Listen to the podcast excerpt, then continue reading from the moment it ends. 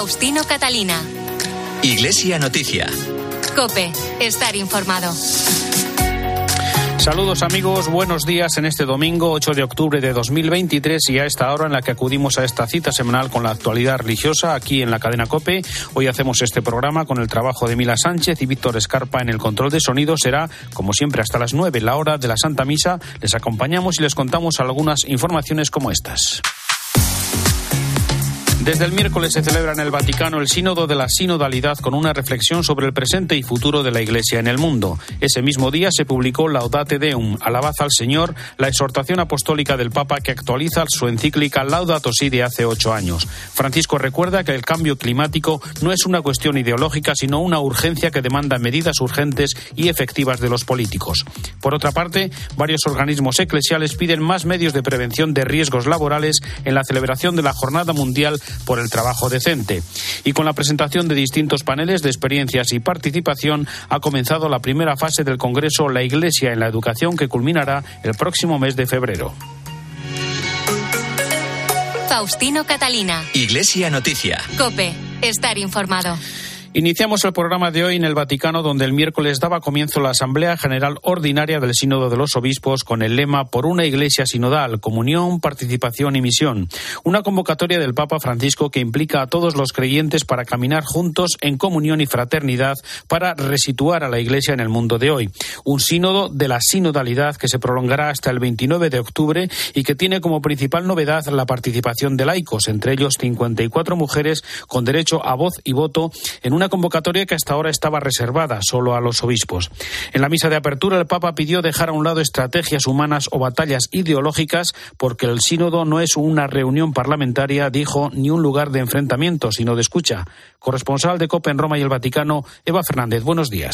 Muy buenos días, Faustino. Hoy domingo es el quinto día de esta nueva fase del sínodo que ya ha alcanzado casi la velocidad de crucero y donde hasta visualmente, gracias a esas mesas redondas dispuestas para facilitar el diálogo y no desde un estrado, se van desarrollando día a día las distintas sesiones de una asamblea en la que por primera vez el pueblo de Dios al completo, clero, religiosos y laicos, rezan juntos a diario y se escuchan dentro de un sínodo para discernir cuál es la mejor forma de cuidar y proteger a la Iglesia. Durante su intervención en la primera congregación general, el Papa les recordaba lo prioritario. A me piace dire che il sinodo non è un Me gusta decir que el sínodo no es un parlamento, es otra cosa, ni tampoco es una reunión de amigos para dar opiniones. No olvidemos que el protagonista del sínodo no somos nosotros, sino el Espíritu Santo. Y si le dejamos que sea él quien nos guíe, será entonces un buen sínodo. Un bel sinodo. En la misma línea, para evitar filtraciones que puedan alterar el transcurso de los temas que se debaten en el aula, el Papa pidió a los periodistas que reflejemos en nuestras crónicas la importancia de la escucha y ayunemos de palabra para transmitir al mundo la verdad de lo que está sucediendo. La escucha es precisamente la palabra clave en este sínodo, incluyendo a aquellos eh, que están lejos de mí, con los que se comparte su experiencia. Hacer esto requiere un esfuerzo insistía el Papa, requiere custodiar un espacio protegido para evitar que las posiciones individuales y los protagonismos prevalezcan sobre la armonía sinfónica del conjunto. Durante la misa de apertura, Francisco pidió oraciones para que el sínodo sirva para que la Iglesia vuelva a ser un lugar de acogida y de bendiciones, tomando como referencia la mirada de Jesús. Esta es la principal tarea del sínodo, volver a poner a Dios en el centro de nuestra mirada para ser una iglesia que vea a la humanidad con misericordia, una iglesia unida y fraterna que escucha y dialoga, una iglesia que bendice y anima, que ayuda a quienes buscan al Señor, que sacude saludablemente a los indiferentes, que pone en marcha itinerarios para instruir a las personas en la belleza de la fe, una iglesia que tiene a Dios en el centro y por consiguiente no crea división internamente ni es áspera externamente. Es así como Jesús quiere a su iglesia. Las próximas semanas irán confirmando la idea que reiteran los miembros de la Secretaría del Sínodo, que hay que estar abiertos a las sorpresas del espíritu y esperar entonces al mes de octubre del año que viene, en 2024, cuando realmente se clausurará este sínodo para poder descubrir los resultados. El contenido de las sesiones es secreto precisamente para facilitar el ambiente de silencio e intercambio entre los participantes sin interferencias del exterior. Pues entre los 464 participantes de este sínodo, 365 tienen derecho a voto y entre ellos hay 21 españoles, 17 hombres y 4 mujeres, una representación notoria y significativa cuyos nombres recordamos ahora con Roberto Pablo.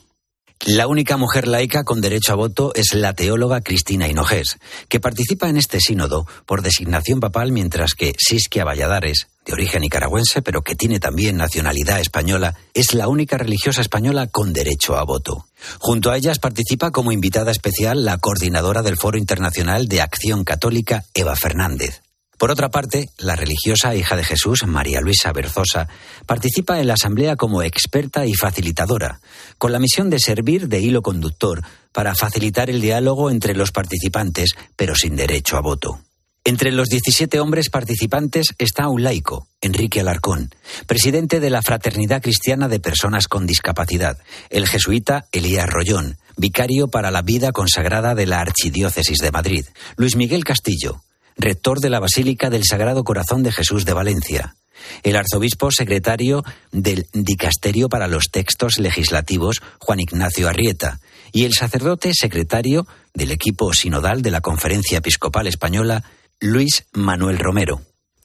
En representación de la conferencia episcopal participan el arzobispo de Valladolid, Luis Argüello, el arzobispo emérito de Zaragoza y coordinador del equipo sinodal, Vicente Jiménez, y el obispo de Solsona, Francisco Conesa. Tres españoles más proceden de otros lugares del mundo. El salesiano y cardenal de Rabat, Cristóbal López. El arzobispo de Tegucigalpa, José Vicente Nacher. Y el jesuita y prefecto de Batabanj, Quique Figaredo.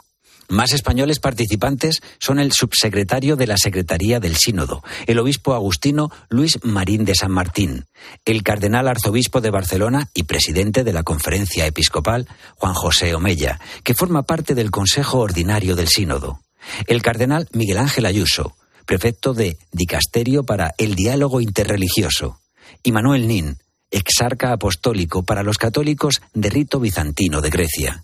Por último, como expertos y facilitadores, participan también Eloy Bueno de la Fuente, catedrático de la Facultad de Teología de Burgos, y José San José, catedrático de Derecho Canónico de la Universidad Pontificia de Salamanca. Como hemos escuchado, Eva Fernández es presidenta de Acción Católica General y participa en el sínodo como coordinadora del Foro Internacional de Acción Católica Declaraciones a COPE.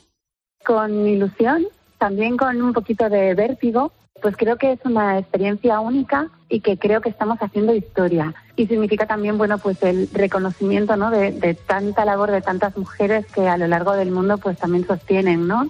La Iglesia con su cuidado, con su amor, con su delicadeza y con su pasión también.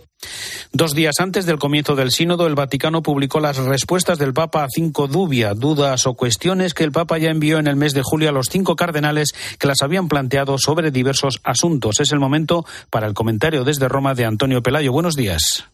Buenos días, Faustino. La habían planeado con todo detalle para dar su golpe y obtener la publicidad deseada. Cinco cardenales conservadores, dos de ellos reincidentes en este tipo de maniobras, plantearon el 10 de julio al Papa cinco cuestiones, dubia en latín, es decir, dudas, sobre cuestiones delicadas. La reinterpretación de la revelación, la bendición de parejas homosexuales, la sinodalidad como dimensión constitutiva de la Iglesia, la ordenación sacerdotal de mujeres y el deber de absolver a todos y siempre.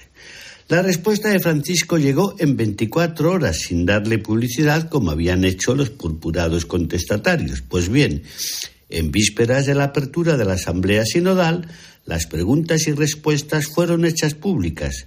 La intención era clara, albortar el ambiente. Ya hizo en su día algo semejante el arzobispo Vigano al dar a la prensa su panfleto un día antes de la visita de Francisco a Dublín para presidir el Encuentro Mundial de las Familias. La bomba esta vez, mal que les pese, solo ha funcionado a medias, porque las respuestas del Santo Padre son claras, meridianas y responden a la más pura ortodoxia doctrinal. Sobre la bendición a las parejas homosexuales queda claro que solo la unión entre un hombre y una mujer puede considerarse un matrimonio.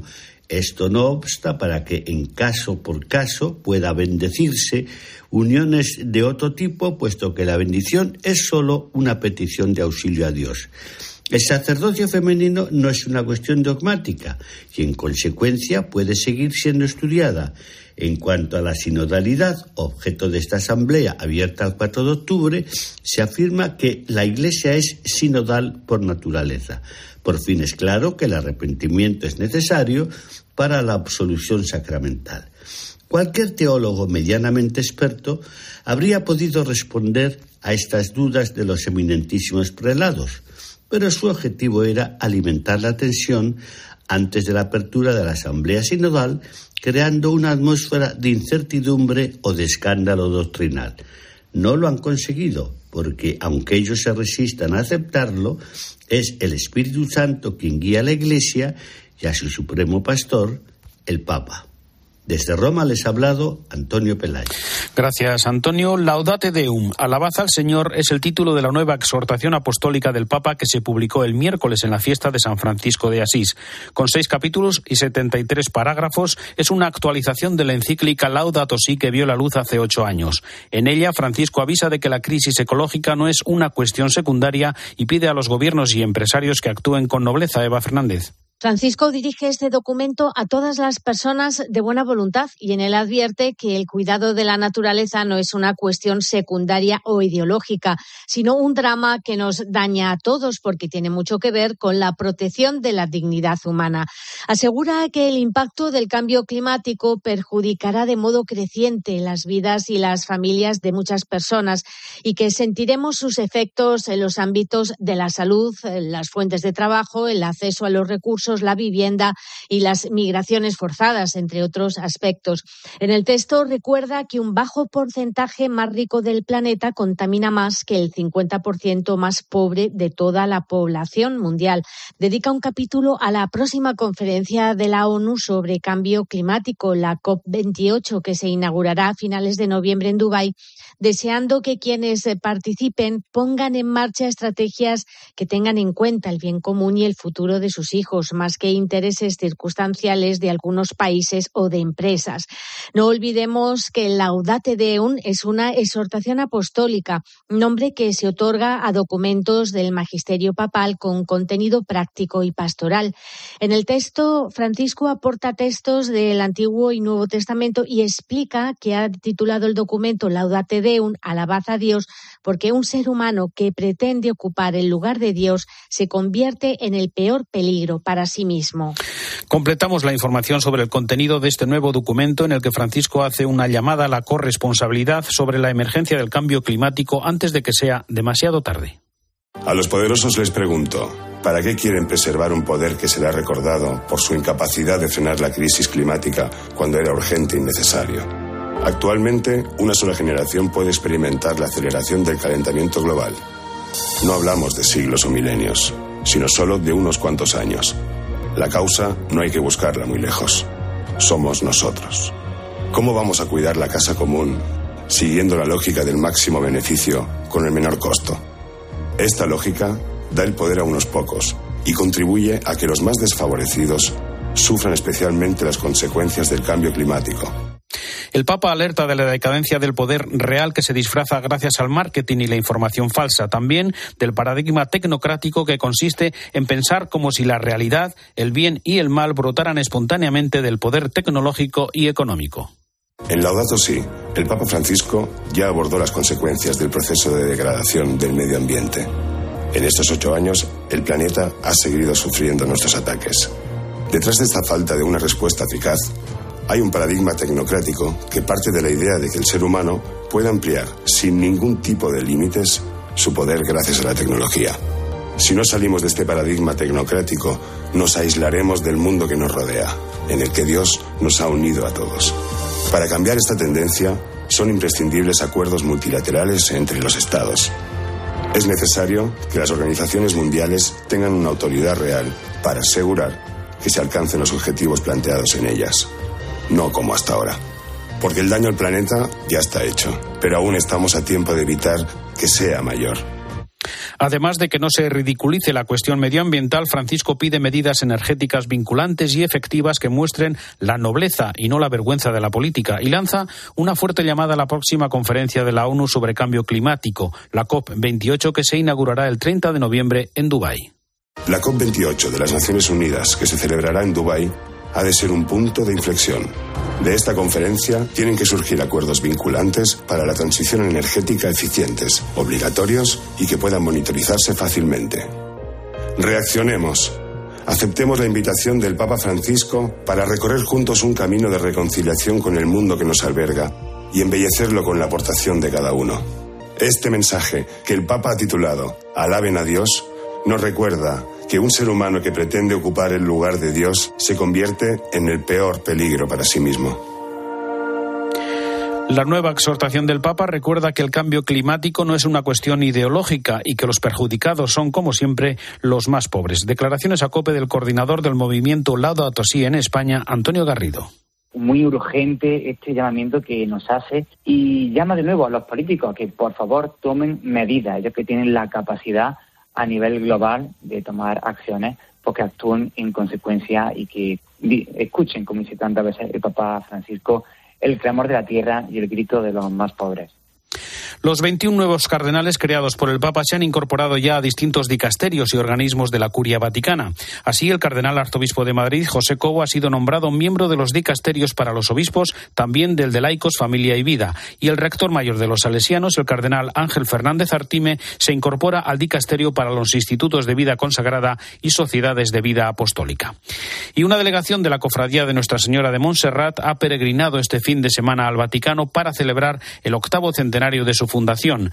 Los cofrades fueron recibidos ayer en audiencia por el Papa y hoy participarán en una Eucaristía en la Basílica de San Pedro que celebrará el cardenal arzobispo de Barcelona, Juan José Omella. Nos lo cuenta Eva Fernández. Nada menos que cerca de mil peregrinos abarrotaron el cortile de San Damaso acompañados de los obispos de la Conferencia Episcopal Tarraconense, en la peregrinación más importante realizada desde la Abadía de Montserrat a Roma desde 1950. Durante la audiencia, el Papa bendijo una imagen de la Virgen de Montserrat destinada a la Catedral de Gerona y en su discurso les recordó que celebrar a María es festejar la cercanía y la ternura de Dios que se encuentra con su pueblo, que nos ha dado una madre que nos cuida y acompaña. Explicaba el Papa que María es abogada, facilitadora en los conflictos y los problemas, como la falta de vino en las bodas, y por lo tanto ella nos ayuda a desatar los nudos que se hayan hecho nosotros y entre nosotros. Para el abad de Montserrat, el padre Manel Gars ha sido un peregrinaje de acción de gracias confirmado por las palabras del Papa. Ha sido un momento muy emotivo, muy emocionante. El Santo Padre nos ha regalado primero con unas palabras bellísimas sobre María, un poco también pues siendo consciente de lo que Montserrat representa para tantos peregrinos, de lo que representa la oración a la Virgen María.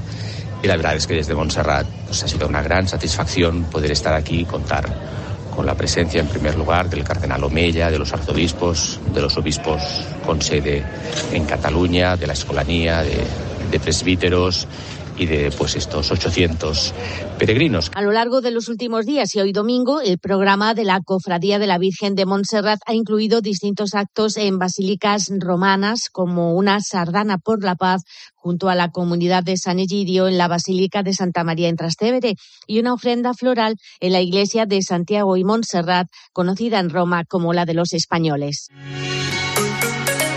Faustino Catalina. Iglesia Noticia. Cope. Estar informado.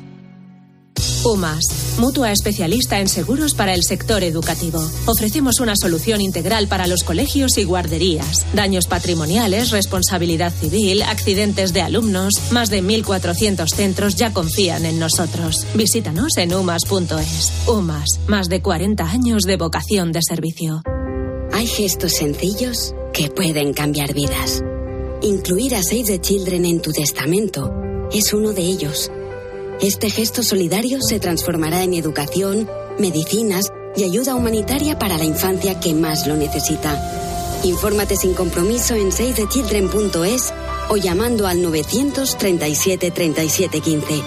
Testamento Solidario Save the Children. Las vidas que te quedan por vivir. Faustino Catalina. Iglesia Noticia. Cope. Estar informado.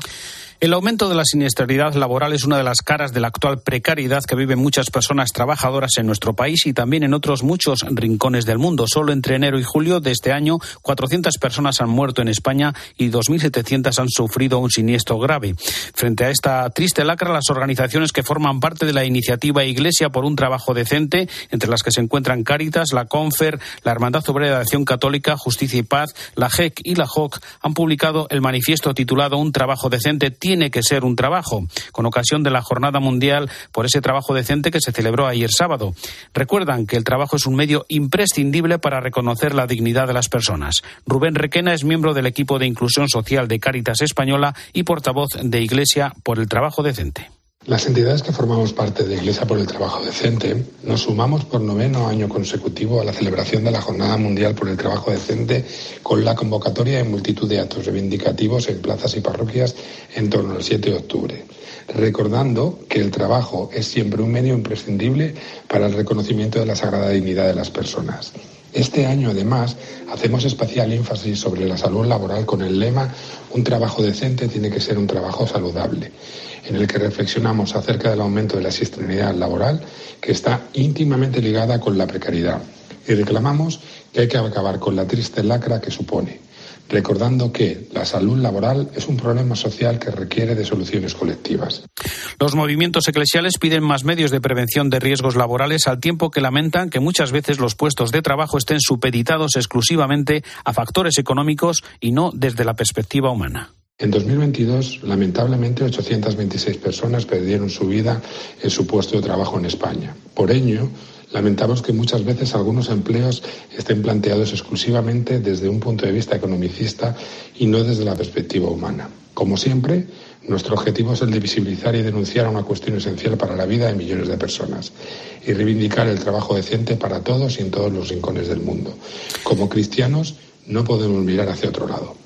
Esta semana ha comenzado el Congreso La Iglesia en la Educación, Presencia y Compromiso, una invitación de la Comisión para la Educación y Cultura de la Conferencia Episcopal a la comunidad educativa para dialogar y reflexionar sobre la presencia y aportación de la educación católica en España. Así lo ha recordado la secretaria de esta comisión, Raquel Pérez San Juan agradecer la presencia que durante siglos se ha tenido en, la sociedad, toda la aportación de esa educación católica y también ver juntos, mirar a esos desafíos futuros para poder, bueno, pues buscar vías eh, cómo comprometernos y cómo dar respuesta a los retos de hoy de manera conjunta. El lunes y miércoles se han desarrollado desde Barcelona y Valencia los dos primeros paneles de experiencia y participación que han estado dedicados a la educación del voluntariado y los centros de educación especial. Les contamos un ejemplo, una experiencia de la Escuela de Segunda Oportunidad para la Inserción Social y Profesional que lleva a cabo la Fundación Comtal de la Salle en Barcelona. Escuchamos a Maite Garcés. Esta escuela de segunda oportunidad eh, fue acreditada en el año 2019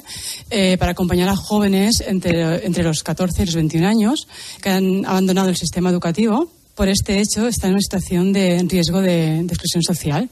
Y el objetivo es que retomen sus estudios y la inserción laboral. Eh, los acompañamos con un modelo, pedagógico basado en un itinerario individualizado con un refuerzo en sus competencias eh, transversales y en prácticas laborales en empresas y sobre todo con una orientación y mucho apoyo emocional.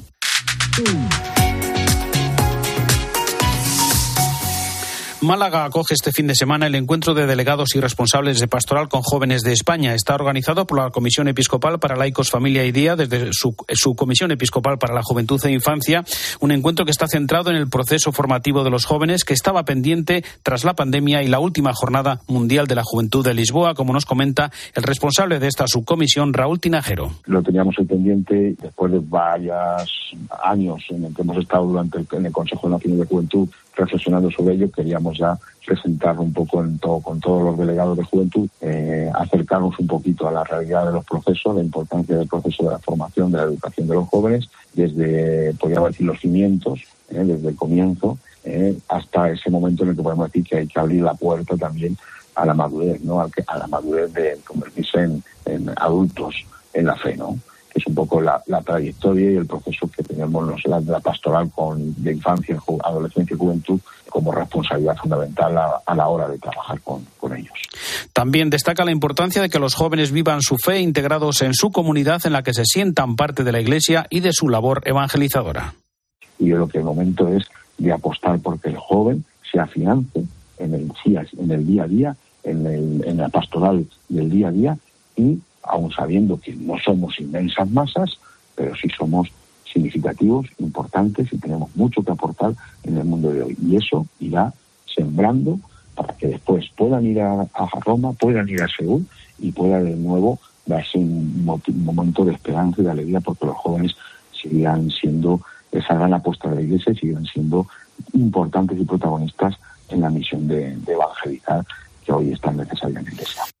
Nos vamos ahora hasta Barbastro porque aunque habían anunciado su marcha, las hermanas clarisas capuchinas han confirmado que continuarán en el convento que ocupan desde hace 352 años. Cope Barbastro, hasta en las 10. Muy buenos días. La hermana Florence Umba Huaña, abadesa de las hermanas clarisas capuchinas de Barbastro, ha comunicado al obispo de Barbastro Monzón que finalmente la comunidad religiosa va a continuar en Barbastro. Decimos finalmente porque en abril pasado las religiosas habían tomado la decisión de cerrar el monasterio y trasladarse a otras comunidades. Sin embargo, las muestras de cariño recibidas durante estos meses, así como el asesoramiento y acompañamiento del obispado, les ha animado a seguir apostando por la que ha sido su casa y lo va a seguir siendo durante más de tres siglos. 352 años de servicio a la ciudad y a la diócesis por los que las hermanas paisas capuchinas dan gracias a Dios. Han vivido desde su corazón y convertido en oración todos los anhelos, deseos y preocupaciones de tantas generaciones que les han hecho partícipes de ellos. Tanto la comunidad como la diócesis celebran las buenas noticias y piden a los fieles oraciones por las vocaciones, especialmente de vida religiosa tan necesaria y tan escasa en estos momentos. Y desde Barbastro nos vamos hasta Pamplona, donde ya se ha presentado el DOMUN, la Jornada Mundial de las Misiones, que celebraremos dentro de 15 días, el día 22 en este mes de octubre, misionero por excelencia. Cope Pamplona, Andrea Delgado. La campaña del DOMUN 2023 ha comenzado en Navarra y con ella se ha traído a Pamplona la iniciativa El DOMUN al Descubierto, creada hace nueve años para llevar el DOMUN a pie de calle. José María Calderón es el presidente de la Comisión Episcopal para las Misiones. Hoy comenzamos este, este DOMUN al descubierto que queremos, con el que queremos, con el que queremos hacer cercano la tarea misionera de la Iglesia a los navarros en este caso y desde Navarra a toda España, ¿eh? porque, eh, porque eh, toda España va a estar pendiente de los actos que aquí se realicen a lo largo de este mes de octubre, que es el mes misionero por excelencia. Calderón destaca la alegría de celebrar y presentar la vida misionera de la Iglesia, el DOMUN, en Navarra, cuna de San Francisco Javier, patrón de las misiones y referente de todos los misioneros. Me parecía a mí como director que, no haber hecho nunca en Navarra un evento como este era casi un pecado. O sea, aquí nació San Francisco de Javier, ¿no? Que es el patrono de las misiones y el que el referente para todos los misioneros y para la iglesia misionera. Entonces, eh, no tener la posibilidad de celebrar aquí el Dómuna al descubierto, presentar la vida misionera de la iglesia española, donde está el lugar donde nació nuestro patrono, pues que no era lógico. El domingo día 22 de octubre, la misa del Domun se celebrará en la Basílica de Javier, presidida por el arzobispo de Pamplona, don Francisco Pérez.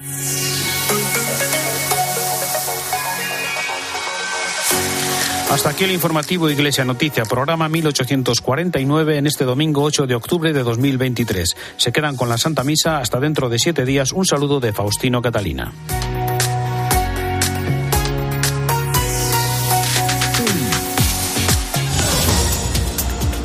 Se suceden ya más de 24 horas del ataque de terroristas palestinos que ha desatado la guerra entre Israel y Palestina. Por ahora van más de 300 israelíes muertos, más de 230 palestinos muertos y alrededor de 3.300 heridos en total. El primer ministro Netanyahu ha afirmado que será una guerra larga y difícil y que destruirá las capacidades militares y gubernamentales de Hamas. En Israel, según datos del Instituto Nacional de Estadísticas, viven más de 7.200 españoles. Uno de ellos es Jonathan. Y bueno, ya estamos con los grupos de seguridad seguridad avisándonos de que, bueno, de que pueda haber eh, proximidad a nosotros en el lanzamiento. Así que ahora sí que, ya, ya entra un poquito el, miedo. No sé, aquí siempre estamos en una situación tensa, eh, cualquier día. Hoy pues domingo, además, en Estados Unidos se reúnen de emergencia el Consejo de Seguridad de la ONU para analizar qué acciones se pueden llevar a cabo. Y aquí en España, constitucionalistas se movilizan en Barcelona hoy en contra de la amnistía, en una manifestación organizada por Sociedad Civil Catalana y que comienza a las 12 del mediodía en el cruce entre el Paseo de Gracia y Provenza. Continúas en COPE,